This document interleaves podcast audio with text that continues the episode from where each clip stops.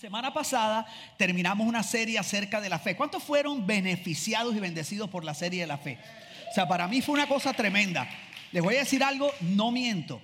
Yo me he sostenido este último mes con las predicaciones mías. Así mismo se lo digo. O sea, las mismas palabras que Dios me iba dando y también lo que le dio a Pipe, lo del temor para Jesse el domingo pasado. Pero a mí me ha sostenido mucho la palabra que Dios me dio, perdón, donde decía que necesitamos fe para salir y fe para permanecer en la tierra prometida. Y esa palabra a mí me ha sostenido donde nosotros estamos hoy. Pero estos dos domingos vamos a estar hablando acerca de la importancia de vivir en comunidad. Di conmigo comunidad.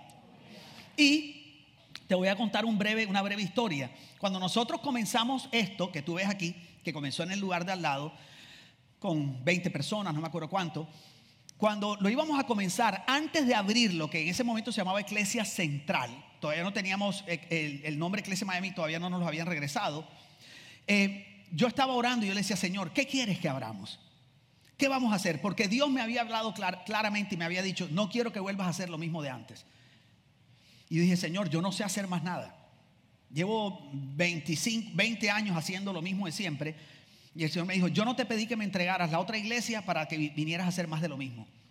Me dijo, yo no te he llamado a edificar para una generación que está muriendo, te he llamado para edificar para una generación que está naciendo. Y eso no se refiere solo a edad. Si ves, para Dios las generaciones no tienen que ver solo con años, tiene que ver con las, estaciones de, su reino, de su iglesia.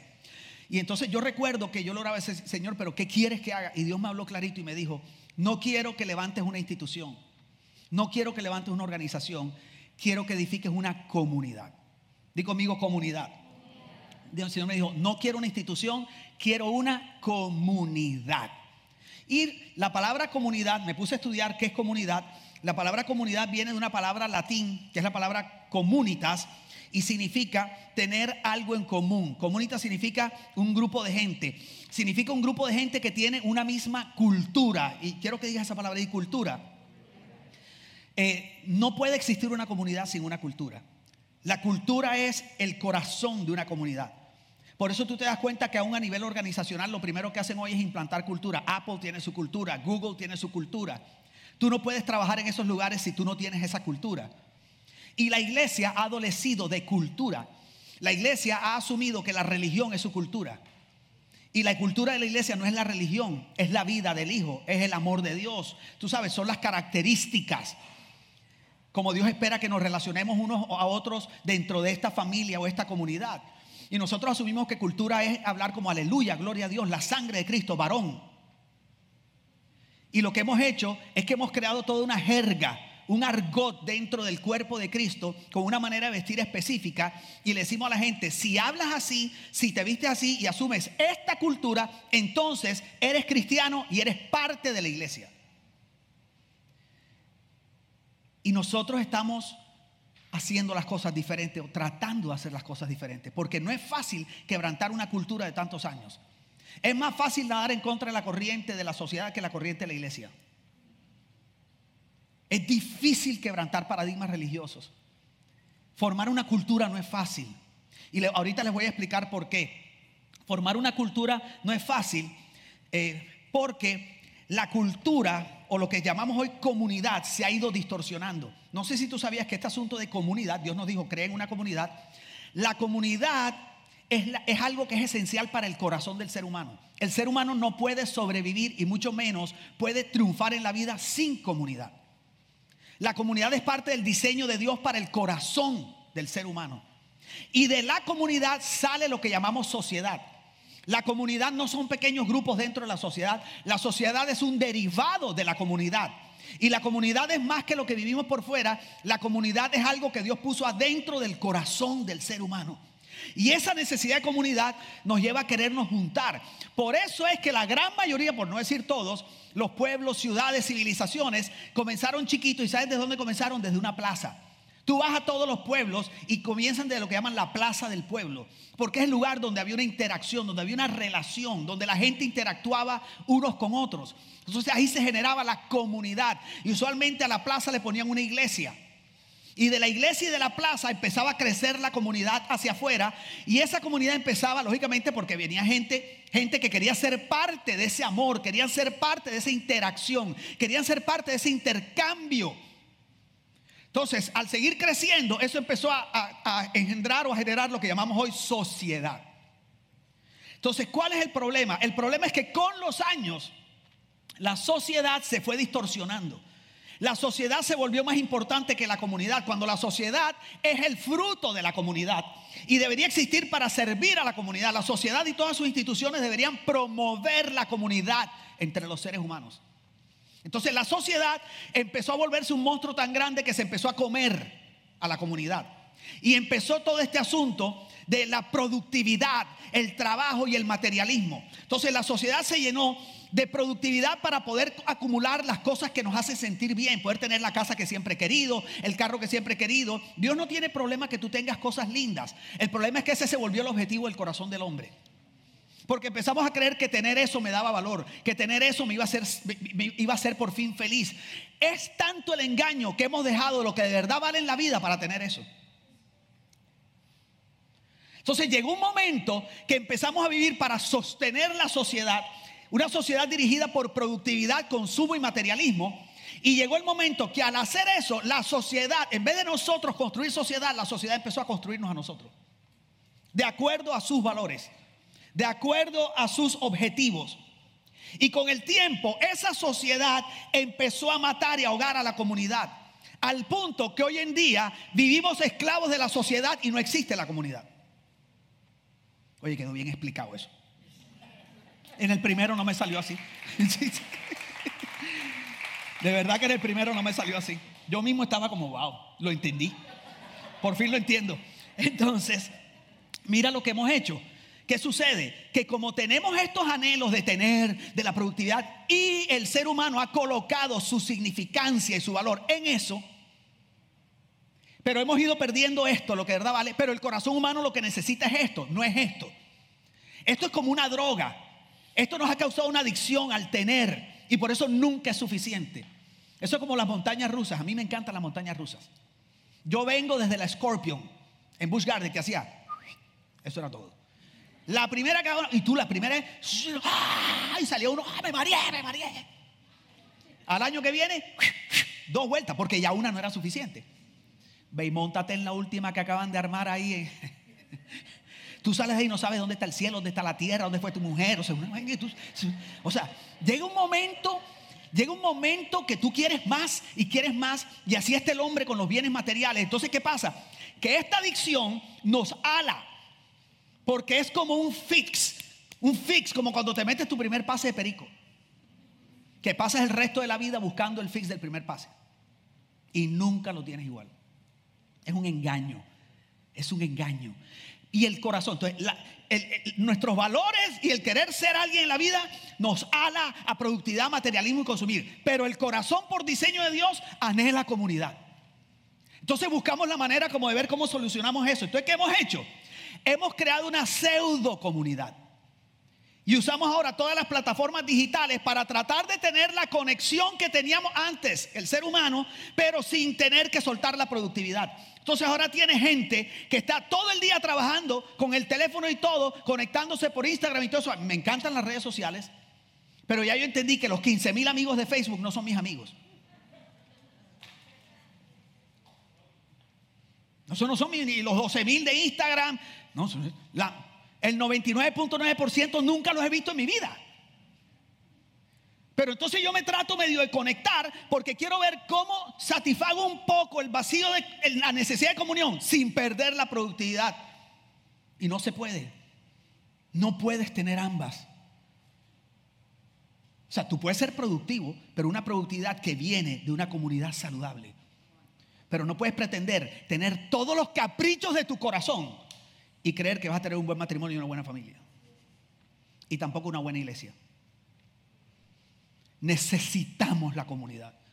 Y por eso Dios me dijo, tú vas a edificar una comunidad, no es una institución. Hasta la iglesia se ha acomodado a la productividad de la sociedad. Queremos ver cómo incomodamos menos, por qué huequito nos metemos, por dónde les ayudamos. Y yo creo que la iglesia tiene que aprender a acomodarse a la vida de la gente, pero a la vida familiar. A lo que promueve familia, a lo que promueve. Y lógicamente la idea no es que tú dejes de trabajar para estar aquí metido. Pero no puedes mover la iglesia como una gasolinera donde tú vienes una vez a la semana a ver cómo llenas el tanque y lo único que conoces de la otra gente es la nuca. Y algunos conocen, bueno, algunos son calvos, usted le conoce todo, pero, pero eso es todo. Entonces, eso no es comunidad. Venir el domingo no es comunidad. Y no sé si ustedes vieron hoy cómo yo me la paso abrazando aquí a todo el mundo. Porque perdónenme que se lo diga, hay pastores que entran por una puertecita, por esa misma salen y nadie los conoce. Pero ahí yo estaba en el 202 saludando, abrazando, porque yo tengo esta conciencia de que yo ni soy más que tú. Y Dios me puso a edificar una comunidad. Entonces yo tengo que dar el ejemplo. Yo tengo que salir, yo abrazo. Pregunta, ¿cuántos abracé hoy? Levanten la mano los que abracé y los que saludé. Mira, se volvieron lobos. ¡Oh! ¿A cuántos les di un piropo hoy que les di una palabra linda cuando los vi? Le dije, estos son mi familia favorita, ustedes son, ¿es o no? A todos les dije lo mismo. No, mentira. Este.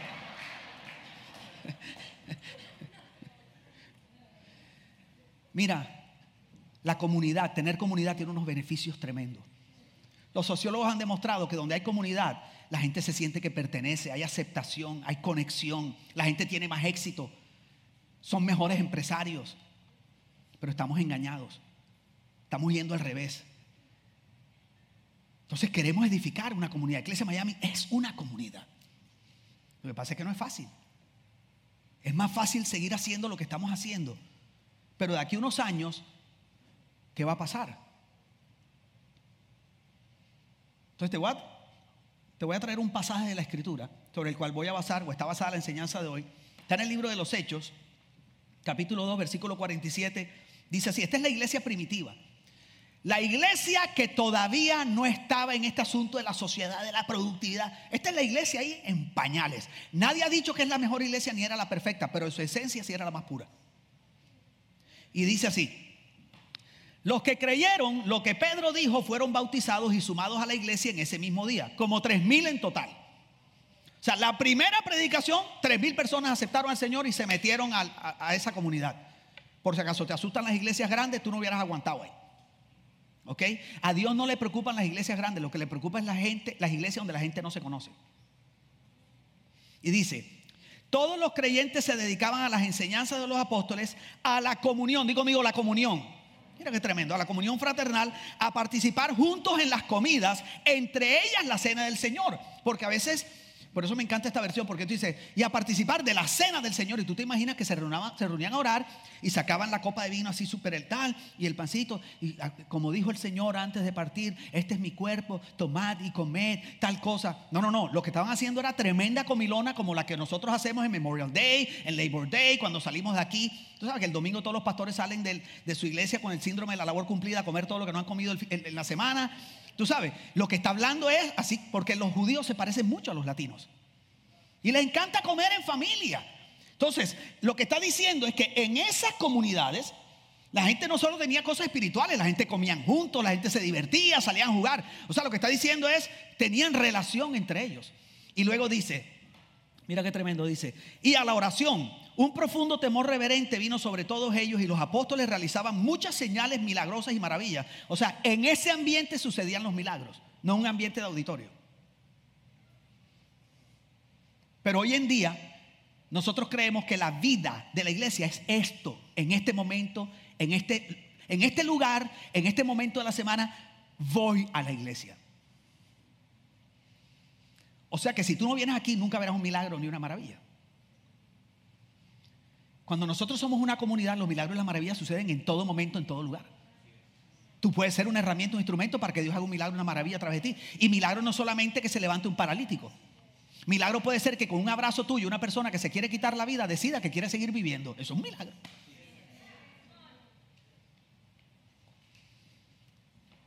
Y dice, todos los, los, creyentes se reunían en un mismo lugar y compartían todo lo que tenían. Digo, amigo, compartían. Vendían sus propiedades y posesiones, y algunos dicen eso es del diablo. Y compartían el dinero con aquellos en necesidad. Adoraban juntos en el templo, y conmigo en el templo. Y luego dice, se reunían en casas, digo conmigo en casas, para la cena del Señor. Y compartían sus comidas con gran gozo y generosidad. Todo el tiempo alabando, digo conmigo, todo el tiempo a veces dice todo el tiempo alabando a Dios. No significa que ellos iban, tú sabes, eh, la atmósfera cambiando mientras van por el palmeto. Está el espíritu. No, tú sabes, cuando tú vives en comunidad, todo lo que tú haces en la interacción es una alabanza a Dios. tu manera de honrar a los otros, cómo se tratan, el amor entre ustedes. Puedes estar viendo una película divertida, estás alabando a Dios. Dejemos de creer que alabar a Dios es cantar. Queremos ser una comunidad que en su interacción permanentemente honra a Dios. Y mira cómo termina diciendo. Y dice, eh, todo el tiempo alabando a Dios y disfrutando de la buena voluntad de toda la gente. Y cada día el Señor agregaba a esa, ¿a esa qué? ¿A esa qué? Cristiana los que iban siendo salvos. Entonces quiero que notes que Dios no añadía a la iglesia, añadía a la comunidad. Porque el fin del Evangelio no es acumular creyentes, el fin del Evangelio es edificar una comunidad. Si nosotros creemos que el fin del Evangelio es acumular creyentes, hemos, hemos caído en la mentira de la productividad de la sociedad. Y a veces hay ministerios que parecieran en redes multinivel, que ponen a competir a la gente para ver cuántos, y el upline y el downline, y entonces, no, ya yo soy diamante y apenas llevo tres meses aquí en Iglesia Miami. Uy, de verdad y me ganó una tostadora. No puede ser. No, yo no tengo nada contra la red multinivel. Pero la iglesia no es una red multinivel. La iglesia no es un lugar gobernado por la productividad, sino por el amor de Dios. Si ves, donde está el amor de Dios hay productividad. Pero donde hay productividad, usualmente no hay amor de Dios. Entonces, queremos edificar una comunidad. Pero necesitamos que tú entiendas qué somos. Necesitamos que tú entiendas para Dios qué es la iglesia. Porque tú tienes que ser parte de esto. O sea, esto se hace intencionalmente, esto se hace con disciplina. O sea, hey, no es fácil desarrollar nuevos hábitos. ¿Cuántos saben que los hábitos buenos son difíciles de desarrollar? Y los malos te salen pero natural. Ok, a partir de hoy no voy a comer dulce. Ey, te mueres. O sea, te ponen un chajá de esos uruguayos al frente. Tú sabes, una cosa. Pero tú no te levantas en la mañana y dices, wow, Ahorita estábamos allá en el 202 y ustedes vieron los deditos de queso, los pequeños, ¿no? Y entonces me dice Stephanie por ahí, dice, para el pastor, un pequeño en lechuga. O sea, imagínate, yo le dije, sí, en lechuga con queso de soya. Un tofu. Imagínate un dedito de queso de soya, que tú digas, wow, qué delicia. Yo sueño con el tofu.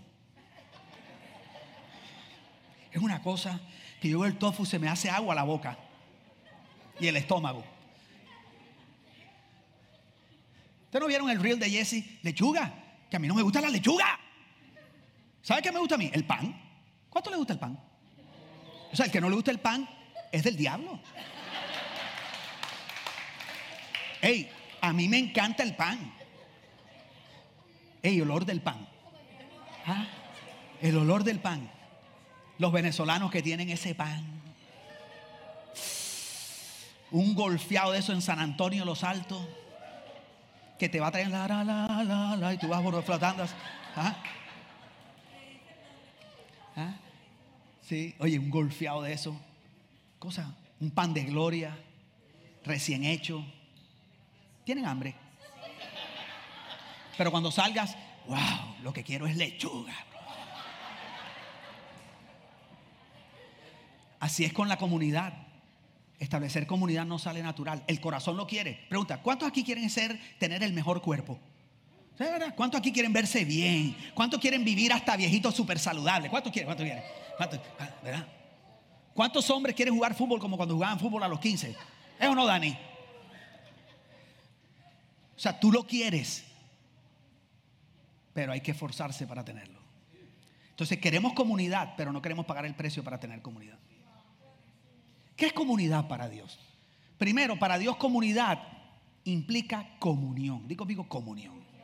La palabra comunidad en el griego viene la palabra comunión que es koinonía. O sea, tú no puedes tener una comunidad si no hay coinonía entre la gente. ¿Qué es coinonía? Si tú te vas al diccionario bíblico y buscas coinonía, aparecen tres definiciones de coinonía. ¿Cuántos quieren, cuánto quieren que Iglesia Miami sea una comunidad? De verdad, ¿cuántos quieren que seamos una familia, una comunidad? Que nos, ok, para eso se necesita comunión. Y comunión es coinonía. Tiene tres significados. El primero significa compañerismo. Compañerismo viene de compañía, amistad, apoyo. No puede haber comunidad sin amistad.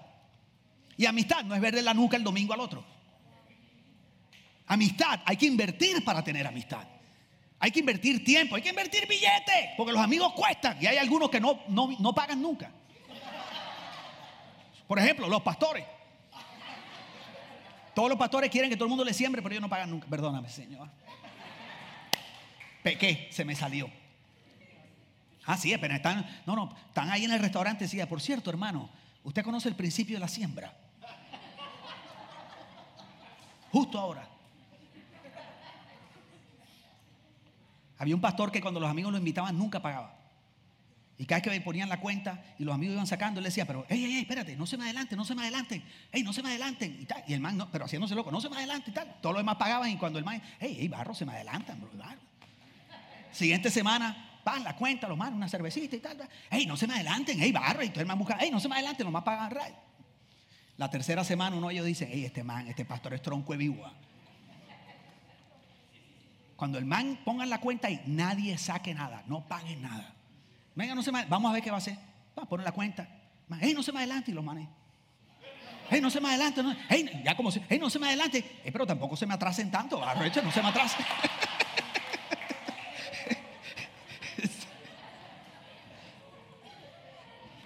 Ese no lo eché en el primero. Considérense privilegiados. Comunión es compañerismo, también significa relación social. Digo conmigo, relación social se refiere a una relación activa y profunda, así dice la Biblia. O sea, una relación activa, o sea, demanda energía, hay que actuar y profunda, no es superficial. Tú no edificas una comunidad con amigos medio pelo. Son amistades. Nadie está diciendo, tú no puedes ser amigo de todo el mundo, pero por lo menos tienes dos o tres. Pero hay gente que dice, no, pastor, es que nadie quiere ser mi amigo. La Biblia dice que el que quiere amigos tiene que mostrarse amigo.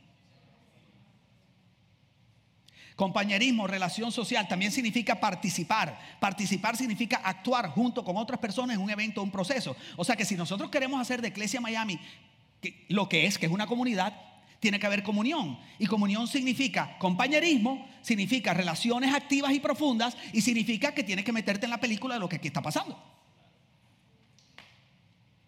Comunidad, comunión. Comunidad no es solo comunión, comunidad también es compartir. Digo conmigo, compartir. Varias veces en el pasaje vimos que ellos compartían, compartían, compartían. Compartir es una palabra griega que es diamerizo y significa repartir, distribuir. Quiero que oigas eso. Esto te tiene que abrir la mente. Porque tú piensas que compartir es dar de lo tuyo. Pero para Dios compartir no es dar de lo tuyo. Para Dios compartir es cuando tú repartes lo que Dios te dio a ti. Son dos conceptos totalmente distintos. Porque nosotros debemos ser centros de distribución, no almacenes que acumulan. Y hay muchos creyentes que Dios lo ha bendecido tremendamente y son almacenes que acumulan, como el man de la Biblia que tenía los graneros y decía, ¿qué voy a hacer? Eh, más granos, voy a construir más granos. Y hay gente que se la pasa acumulando y no hemos entendido que aunque Dios quiere que tú tengas una vida espectacular, tú eres un centro de distribución para canalizar las bendiciones de Dios. Somos bendecidos para bendecir. Entonces, quiero hacer una aclaración. Dios no es socialista. Porque hay gente que cree. Hay gente que cree que Dios es socialista y se montan en la fe de otro. Y Dios no es comunista.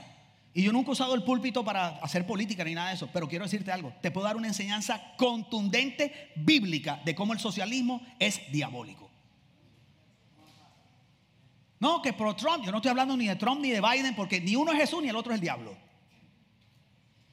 Porque la salvación de este país no está en un presidente, está en la iglesia. No es Dios, es la iglesia que representa a Dios. Entonces Dios no es comunista. No se trata de que unos se matan trabajando para alimentar y mantener a los flojos. Dios no cree en welfare, Dios cree en compasión. Se trata de que en momentos diferentes de la vida, algunos son más bendecidos que otros. Que en medio de la pandemia, algunos mantuvieron el trabajo, otros no. Y los que no lo mantuvieron, no, no, no todo fue por falta de fe. Tú no puedes pensar que alguien está viviendo un momento duro y es que no, ese no tuvo la misma fe que yo. No, no, tú lo que tienes que entender es que tuviste una manifestación de gracia especial. Y eso no es para ensoberbecerte. Es entender que Dios para proteger a su pueblo a veces bendice a algunos porque cree que esos tienen mejor capacitación o capacidad para administrar para que puedan comer todos en momentos determinantes. Por eso llamó a José a estar con Faraón. Pero era para preservar la vida del pueblo. No, era para hacer de José uno grande a lo de Faraón. Era porque José tenía la inteligencia y la compasión y el amor por el pueblo de Dios para llevar comida y mantener vivo Israel de donde venía Jesús. Entonces, estamos viviendo un momento donde hay gente, quiero decirte, hay gente en la iglesia que no come. Hay gente que no sabe cómo va a pagar su carro, cómo va a pagar. Y nosotros como tenemos, nos hacemos los locos. No podemos hacernos los locos.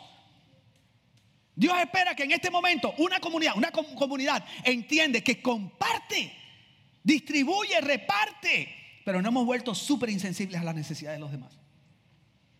Claro, y es muy difícil saber qué necesita el otro si solo le conoce la nuca.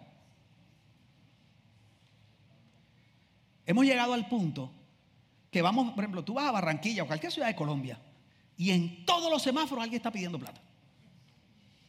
Solo que ahora te hacen un show. De cabeza ra, y la bola tiene pie, ra, pam, pinolita, pim, pam, ta, ta, y el van termina en un minuto, te hace un show y tú haciéndote el loco, porque tú dices, man, que pretende que en todas las esquinas yo le esté tirando un billete a alguien. Seguramente es para droga. Y con ese seguramente es para droga, no le damos a nadie. Porque si de verdad te interesara darle a alguien, oye, tráele un perrito caliente. Búscale una arepita. Ya que dicen que es venezolana, búscale una. Eso todavía no se ha definido muy bien.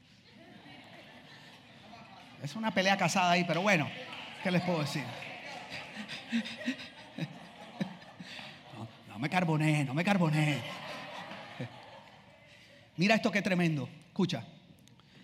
Lucas 22, 17, Jesús dice, luego tomó en sus manos una copa de vino y le dio gracias a Dios por ella. Entonces dijo, tomen esto y repártalo entre ustedes. De amerizo, repartir, compasión. Gálatas 6, 10. Por lo tanto, siempre que tengamos la oportunidad, oye eso, siempre que tengamos la oportunidad, hagamos el bien a todos. Especial, en especial a los de la familia de la fe. Qué claro es el Señor, me. Primero, te está diciendo, no, que es para droga. No, no, hazle el bien. Porque Dios dice, a todo el que te pida, dale. Lo que no te dice es que le des lo que te pide. Pero le puedes hacer el bien. Bueno, está bien, pastor. Le voy a dar una oración. Hey. te felicito. Qué bueno que eres un man súper espiritual. Pero el man, la oración no le va a quitar el hambre. En el nombre de Jesús, amén. Wow. Lo sentí. Una semana más sin comida. Y mira qué clara es la Biblia siempre que tengamos la oportunidad, hagamos el bien, en especial a los de la familia de la fe. Hay gente que es más buena con los de afuera que con los de adentro. Hay gente, hay, hay papás que son mejores con los meseros que con sus hijos. Con sus compañeros de negocio que con sus hijos.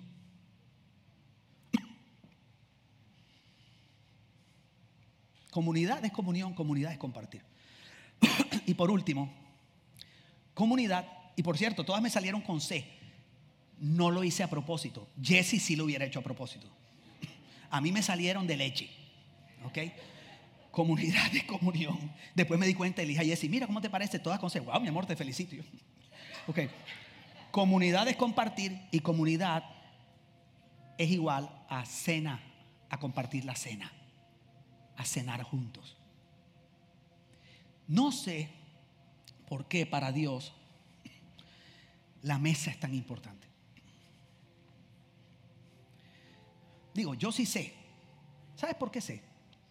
Porque yo lo viví. Yo veo las fotos de ustedes con sus papis comiendo. Lo que pasa es que no todo el mundo ha vivido ese privilegio. Es un privilegio tener buenos recuerdos de la mesa con tu familia. Los momentos más felices de mi vida fueron en la mesa con mi papá y mi mamá. Mi mamá todavía tiene la misma mesa. Y lo mismo todo. Y ahí nos sentamos, comíamos en nada, pero duramos una hora echando chistes, compartiendo. Y sabes tú que las comunidades se construyen alrededor de una mesa, no alrededor de un negocio alrededor de donde estamos comiendo juntos. ¿Sabes tú que hoy estamos comiendo aquí alrededor de una mesa? Porque no solo de pan vive el hombre, sino de toda palabra que sale de la boca de Dios. Comer en la mesa es, tan tremendo que mira cómo dice Jesús en Apocalipsis 3:20 dice, mira, yo estoy a la puerta y llamo. Si oyes mi voz y abres la puerta, yo entraré y cenaremos juntos como amigos. Él no dice, jugaremos PlayStation como amigos. Dios no tiene nada contra el PlayStation, pero el PlayStation No es lo mismo que comunidad, porque cada uno está metido en su película. Pero cenar. Dios le da mucho valor a la cena y es algo que se ha perdido en la familia de hoy. Yo apunté algo aquí que quería. ¿Por qué la cena es tan importante? Porque cuando nosotros cenamos en una mesa con este, esta intención de conectar, no solamente estamos intercambiando en ese momento, yo lo puse aquí, yo puse, cuando cenamos juntos se genera una conexión que permite, perdón, no solamente compartimos alimentos, sino que también compartimos el alma. Y donde hay personas sentadas alrededor de una mesa compartiendo el alma, se genera un intercambio del corazón. Y ahí es donde se estrechan los lazos de una comunidad. Pero hoy en día no pasa eso. Porque hoy en día una familia se sienta a la mesa y no están conectados entre ellos, sino que cada uno con su dispositivo inteligente está conectado con otra persona. Ayer me pasó algo tremendo. Ayer estábamos en la piscina, y está, está en Barranquilla, y me llevé a la piscina a los pelados. Nos fuimos a Ale, Nia y Dani, y íbamos con un amigo de Dani, pero en un momento el amiguito de Dani está por ahí y nos quedamos, me quedé yo con los tres, con mi tribu ahí, sentados en, la piscina adentro, y empezamos a hablar, y sucedió un milagro. Porque en la piscina tú no entras con el teléfono. Entonces, como no había teléfono, se generó una conexión que yo no sé hace cuánto yo no sentía con mis hijos. A pesar de que nosotros salimos a comer y ponga el celular al lado, no es fácil. Y entonces empezamos a hablar y empezamos a hablar de cómo está nuestra familia, cosas profundas, sí, es un intercambio. Y en ese momento empezamos a soñar hacia dónde va la familia y compartir, ok, pero ¿qué ven ustedes? Y el viaje, ¿cuáles son las próximas vacaciones? Qué lindo es soñar así. Si ves, los Dugan Crisien que salieron de la piscina no fueron los mismos que entraron. Algo pasó en el corazón. Porque se generó esa comunidad que tanto necesita el corazón. Ninguno estaba, ay papi, ¿qué tal cosa? Ay papi, no, que qué terrible es hablar con una persona que todo el tiempo está en el celular metido. Es una adicción. ¿Sabías tú que es una adicción? Que te lanza las mismas químicas, los mismos químicos, dopamina, endorfina, lo mismo que si te metieras un pase perico. Hace el teléfono y sabes que tú por eso cuando a un niño le quitas el teléfono, le quitas el iPad, le quitas el PlayStation y todo eso, ¿por qué tienen actitudes como las que tienen los adictos cuando les quitas la droga? Tienen síndrome de abstinencia, tienen el problema de la tolerancia, igualito porque es una adicción que va directo en contra de edificar comunidad. Si ustedes quieren tener comunidad, tienen que trabajar para edificar la comunidad. Tenemos que esforzarnos. No me parece justo que la gente llegue a una comunidad espiritual, sea hasta la que sea, y se anden quejando de que nadie te llama cuando estás enfermo, cuando tú no colaboras para edificar comunidad. O sea, si tú quieres que nos cuidemos los unos a los otros y tú quieres sentir eso, tú tienes que ser activo en edificar y en colaborar esa comunidad. Tú no puedes pedir lo que tú mismo no colaboras en construir. Y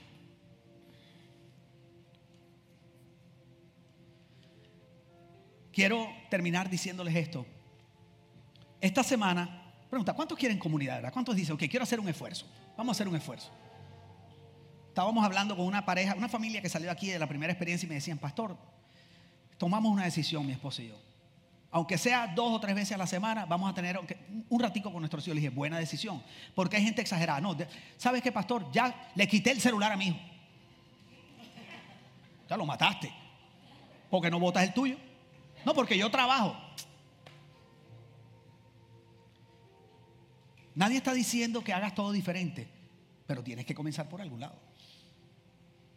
¿Tú quieres comunidad? Te voy a dar el chance. Por eso existen los grupos pequeños de Iglesia Miami. La razón que nosotros tenemos algo que se llama e-groups es para generar comunidad. Porque en los e-groups tú no le ves la nuca a la gente, le ves los ojos. Que son el espejo del alma. Entonces vamos a comenzar nuestra nueva serie, nuestra nueva eh, temporada de e-groups. Y vamos a comenzar estudiando algo que se llama ID Experience, que está basado en el libro de Esclavo Hijo que yo escribí hace años atrás que para mí es el fundamento de nuestra comunidad, de todo lo que yo he hecho por años, es entender que Dios es un papá y que te ama tal como tú eres. Aprender a verte como un hijo, como una hija del Padre. Saber que Él te ama incondicionalmente y quiere lo mejor para ti. Entonces vamos a hacer ID Experience porque el año que viene vamos a empezar todo el sistema discipulado de la iglesia. Pero yo no quiero darte conocimiento si tú en tu corazón no entiendes quién es el Padre para ti. Porque todo lo que tú aprendes sin tener identidad es religión. Y vas a terminar esclavo de cambios de conducta y de tratar de hacer para agradar a Dios y ver cómo te ganas el amor de Dios. Entonces, eh, este ID Experience lo han hecho más de 20 mil personas, hasta en Tailandia, en Francia, Argentina. Yo no sé ni en cuántos lugares yo he ido a hacer eso. Grupos de 50, 30, 50 y vamos por 20 mil casi. No hay nada más importante que tú puedas recibir en esta casa que ese material. Yo sé que, perdóname que te lo diga, yo sé que tú amas la predicación de tu pastor. A mí me, durante la semana por Instagram, pastor, ¿usted está este domingo? A veces no estoy, no voy a estar y les digo, sí. Yo no miento, sino que pongo sí y después por otro lado pongo, sí, voy a estar en otro lugar, pero esa parte no la pongo. Yo sé cómo tú amas esto. Hey, la presencia de Dios hoy en la adoración aquí.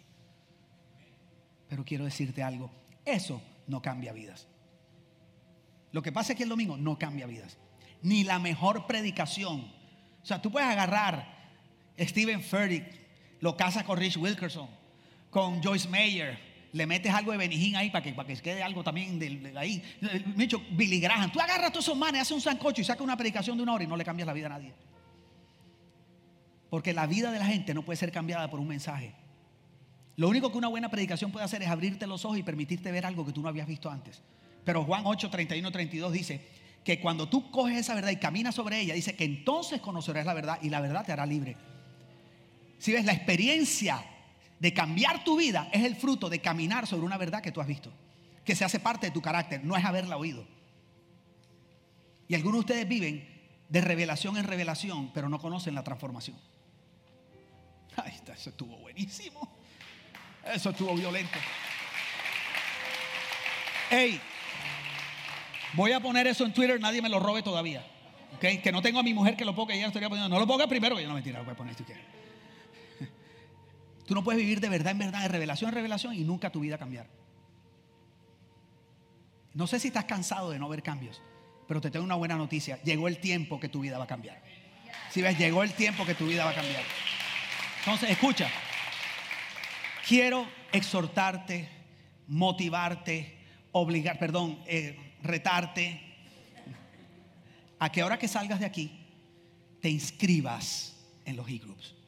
Esta temporada va a ser online, pero nos vamos a ver los ojos. Queremos cuidarnos. Quiero ser consciente de que no todo el mundo piensa igual y no quiero dejar por fuera a los que todavía no se sienten tranquilos de estar aquí. Pero quiero pedirte que te inscribas. Te doy mi palabra que tu vida jamás será igual. No lo digo como un cliché. Necesitamos empezar a darle, el, hacer la comunidad en este lugar. Porque se va a acabar la pandemia y nos vamos a quedar siendo una iglesia de experiencias y eso no puede suceder. ¿Cuento con ustedes? Pregunta, ¿cuánta comisión ustedes creen que me dan a mí por el número de gente que se inscriba a los grupos? Ninguna. Yo no gano más plata, a mí no me suben el salario. Pero sí me da mucha alegría ver vidas cambiadas.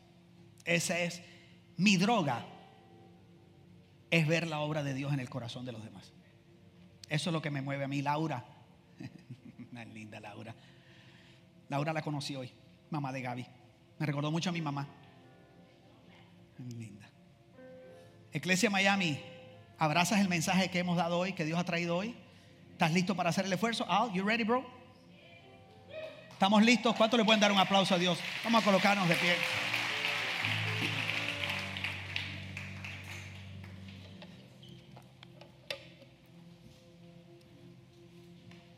Mi suegro, el viejo Tito, papá de Jesse, hace como 15 años, 20, no sé cuánto. Mi suegro es un visionario increíble me dice, mijo, mijo, él habla así, mijo, tengo una idea maravillosa. Dime, suegro, dice, se llama TNT. Y dije, miércoles dinamita. ¿Qué va a hacer mi suegro ahora? Yo le dije, ¿cómo así, suegro? TNT dice, sí, todos necesitamos de todos.